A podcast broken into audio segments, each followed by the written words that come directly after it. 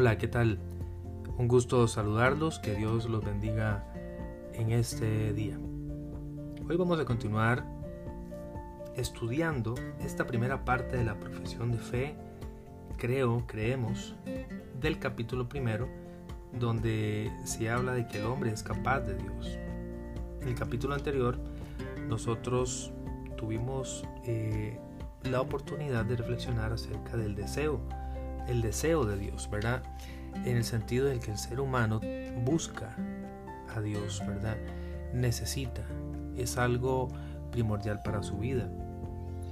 Eh, decíamos que el ser humano básicamente es un ser religioso, ¿verdad?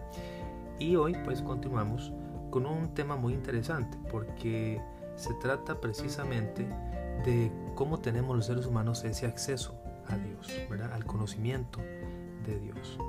Y así se llama este capítulo, que esperamos que lo disfrute mucho. Las vías de acceso al conocimiento de Dios.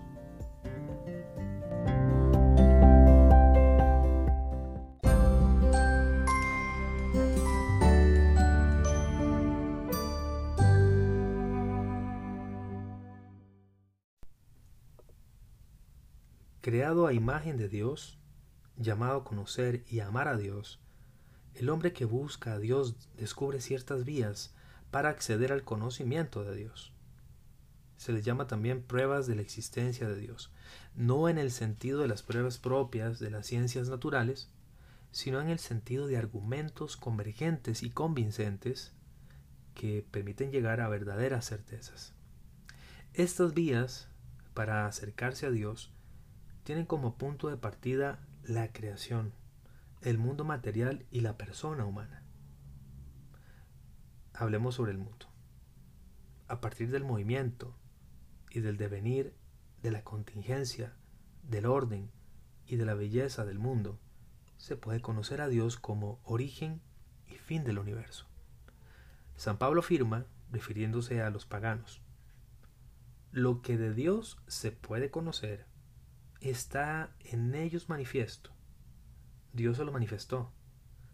Porque lo invisible de Dios, desde la creación del mundo, se deja ver a la inteligencia a través de sus obras, su poder eterno y su divinidad.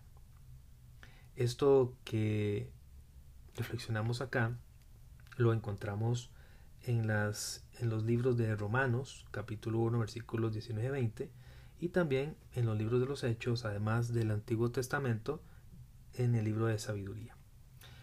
San Agustín, por su parte, nos dice, interroga a la belleza de la tierra, interroga a la belleza del mar, interroga a la belleza del aire, que se dilata y se difunde, interroga a la belleza del cielo, interroga a todas estas realidades, todas te responden. Ve, nosotros somos bellas. Su belleza es una profesión, es decir, una confesión. Estas bellezas sujetas a cambio, ¿quién las ha hecho si no la suma belleza no sujeto a cambio? Por su parte, cuando hablamos sobre el hombre, podemos decir que con su apertura a la verdad y a la belleza, con su sentido del bien moral, con su libertad y la voz de su conciencia. Con su aspiración al infinito y a la dicha, el hombre se interroga sobre la existencia de Dios.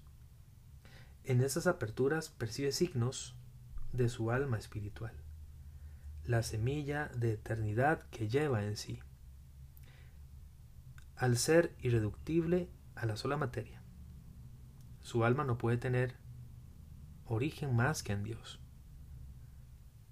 El mundo y el hombre atestiguan que no tienen en ellos mismos ni su primer principio ni su fin último, sino que participan de aquel que es el ser en sí, sin origen y sin fin.